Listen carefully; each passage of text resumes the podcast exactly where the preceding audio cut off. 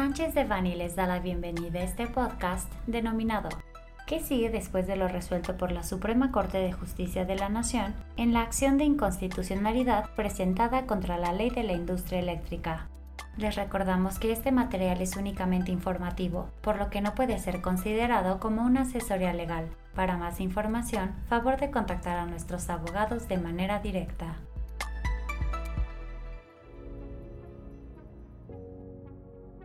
En alcance a nuestro podcast, publicado el pasado 7 de abril, por medio del presente informamos sobre los efectos prácticos de lo resuelto por el Pleno de la Suprema Corte de Justicia de la Nación al resolver la acción de inconstitucionalidad interpuesta por un grupo de senadores de la República en contra de la reforma a la Ley de la Industria Eléctrica, publicada el 9 de marzo de 2021 en el Diario Oficial de la Federación.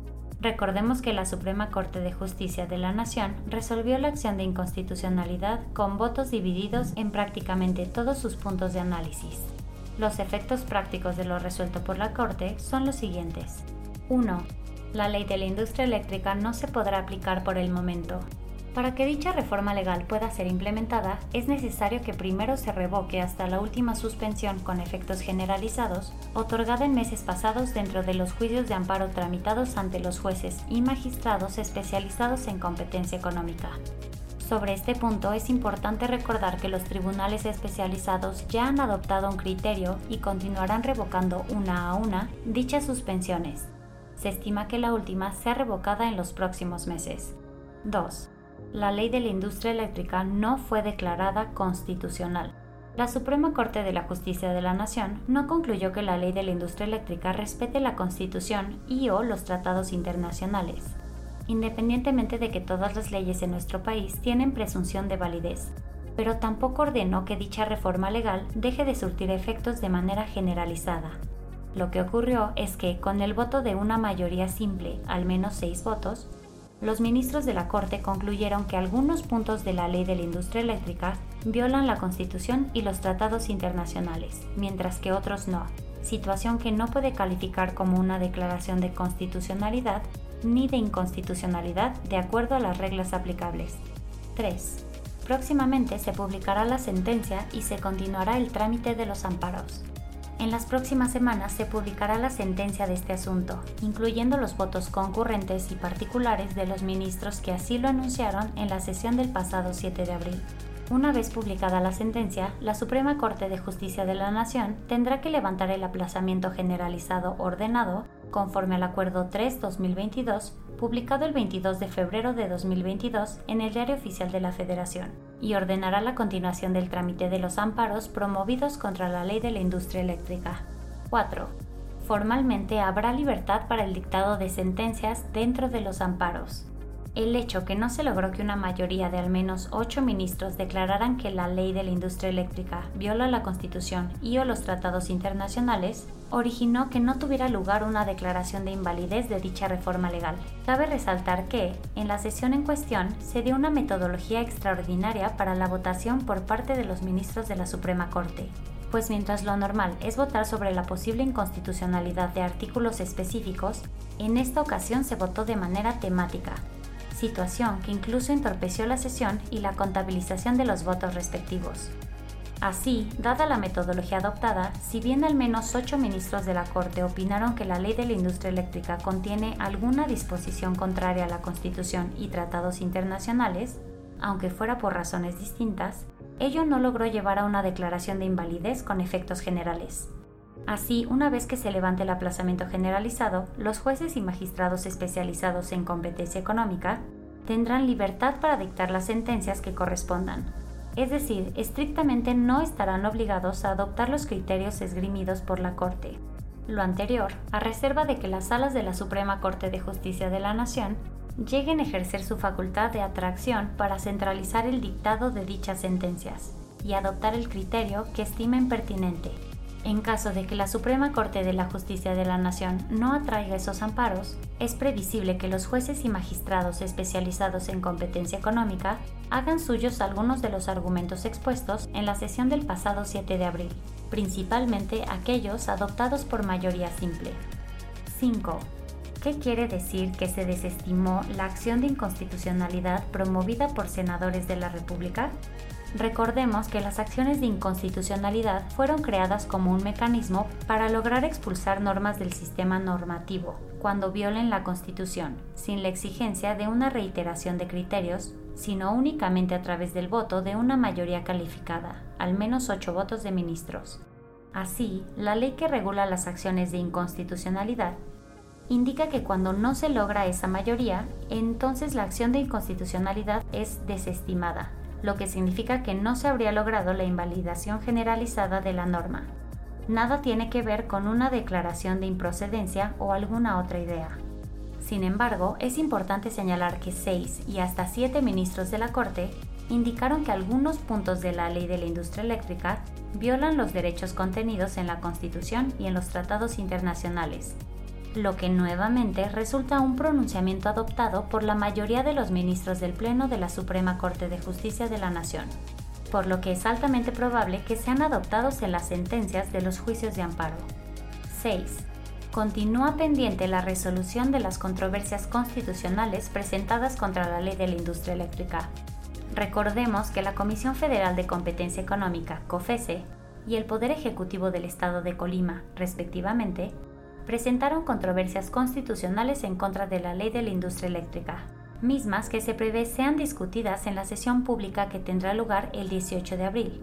A diferencia de las acciones de inconstitucionalidad, en las controversias constitucionales se determinará si a través de la ley de la industria eléctrica el Congreso de la Unión habría invadido o no esferas de facultades de otros entes de gobierno. 7. Influencia de lo ocurrido en la Suprema Corte de Justicia de la Nación de cara a la iniciativa de reforma constitucional propuesta por el partido en el poder. Es de gran relevancia recordar que la Corte tiene como principal función velar por los derechos humanos previstos en la Constitución y los tratados internacionales, y en caso de que la primera restrinja los segundos, aquella prevalecerá. Por lo tanto, si la Constitución fuera reformada en el sentido propuesto recientemente, entonces se estaría constitucionalizando un texto que hoy ha sido considerado por muchos como contrario a los derechos constitucionales.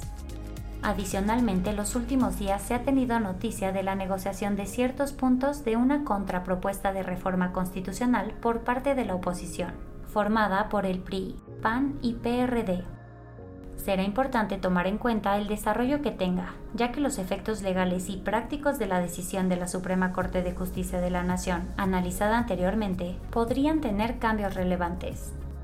Aunado a lo anterior, a continuación, incluimos un resumen de los efectos prácticos sobre la votación de los ministros de la Corte sobre cada uno de los temas discutidos. Preferencia en orden de despacho a contratos de cobertura eléctrica con compromiso de entrega física. Contenido legal. Establecimiento de contratos de cobertura eléctrica con compromisos de entrega física que celebrarían CFE, suministrador de servicios básicos, con las centrales que éste requiera. Tales centrales eléctricas tendrían preferencia en el despacho. Se elimina la necesidad de subastas. Votación. 4 a favor, 7 en contra. Efectos prácticos. La prelación impactaría a generadores y suministradores y por lo tanto a usuarios. No se tiene certeza de qué centrales de CFE tendrían este tipo de contratos. Centrales eléctricas convencionales serían los últimos en ser despachados. Asimismo, generadores, suministradores y usuarios deben tomar en cuenta que, muy probablemente, el cálculo de precios en el mercado cambiaría y por lo tanto la exposición a precios de corto plazo en lo aplicable deberían ser evaluados la mayor parte de ministros expresaron que la disposición es inconstitucional por violación a la libre competencia. Debe de ser un tema con posibilidad de ganar en un amparo.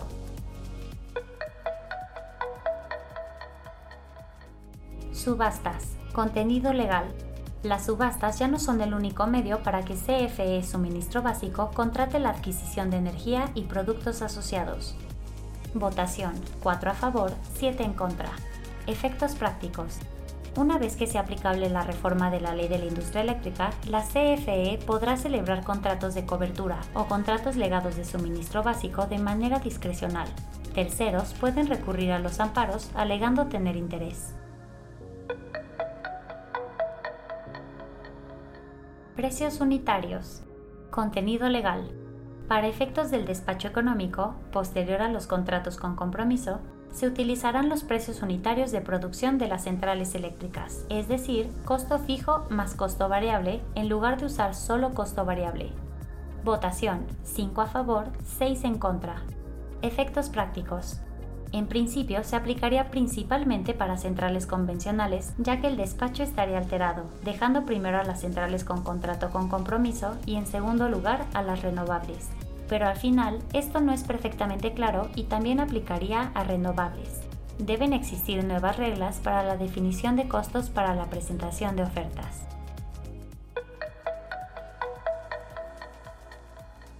Factibilidad técnica. Contenido legal se reitera que la factibilidad técnica es un límite al principio de acceso abierto y no indebidamente discriminatorio. Votación 9 a favor, 2 en contra. Efectos prácticos. La mayor parte de los ministros se pronunciaron por la constitucionalidad.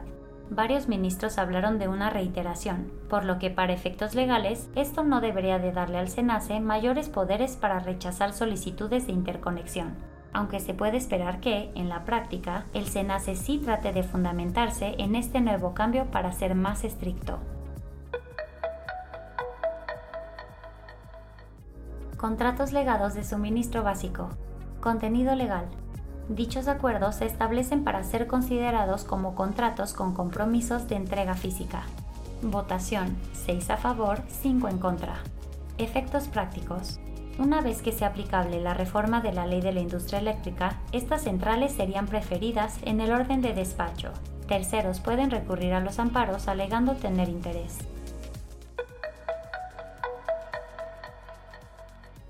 Definición de planta de energía legada. Contenido legal. La modificación permite que cualquier central eléctrica de CFE generación sea una central eléctrica legada y por lo tanto todas ellas pueden ser incluidas en un contrato legado de suministro básico. Votación 5 a favor, 6 en contra. Efectos prácticos. Una vez que sea aplicable la reforma de la ley de la industria eléctrica, la CFE podrá celebrar contratos legados de suministro básico con cualquiera de sus nuevas centrales, incluyendo los nuevos ciclos combinados que tenga previsto construir en el mediano plazo. No obstante, podrá celebrar cualquier otro contrato de cobertura de energía eléctrica con compromisos de entrega física, ya que ambos darán preferencia en el orden de despacho. Terceros pueden recurrir a los amparos alegando tener interés. Autoabastecimientos. Contenido legal. Se mandata la revocación de permisos de autoabastecimiento obtenidos en fraude a la ley. Votación. 6 a favor, 5 en contra. Efectos prácticos existió una mayoría simple de ministros inclinándose por la constitucionalidad. Será importante analizar en su momento cómo se argumenta por parte de la CRE la existencia de fraude a la ley, ya que ni la reforma a la ley de la industria eléctrica ni los ministros entraron a discutir cuáles requisitos tendría esta figura. Contratos legados. Contenido legal se mandata la revisión de la rentabilidad y la consecuente renegociación o terminación anticipada de los contratos con productores independientes de energía. Votación. 9 a favor, 2 en contra. Efectos prácticos. La mayor parte de los ministros se pronunció en favor de la constitucionalidad, será importante analizar los argumentos que se utilicen, sobre todo para terminación anticipada, ya que no se estableció claramente que esta fuera una causal de terminación anticipada sin responsabilidad para CFE. Otorgamiento de certificados de energías limpias. Contenido legal. Se otorgarán certificados de energías limpias a todas las centrales eléctricas sin distinción de su titular o fecha de inicio de operación Votación. 4 a favor, 7 en contra. Efectos prácticos. Derivado de la metodología utilizada por la Corte, muchos de los artículos analizados en este rubro fueron votados a favor. Sin embargo, en el caso especial del artículo 126.2, acreditación de CELS a centrales eléctricas sin importar su fecha de operación, siete ministros se pronunciaron en contra. Por otra parte, el resto de ministros consideró que sería constitucional la modificación al mecanismo de CELS, únicamente en un contexto donde se prevea que las energías limpias continuarán creciendo. Lo anterior podría generar argumentos para presionar más a la CENER para publicar los requerimientos de energías limpias pendientes. Planeación del Sistema Eléctrico Nacional. Contenido legal. La CRE debe de considerar los criterios de planeación del sistema eléctrico elaborados por CENER cuando otorgue permisos de generación. Votación. 11 a favor, 0 en contra. Efectos prácticos. La mayor parte de los ministros se pronunciaron por la constitucionalidad. La CRE no está obligada a resolver conforme a la política de planeación de la CENER, pero sí puede utilizarla como motivación para no otorgar permisos.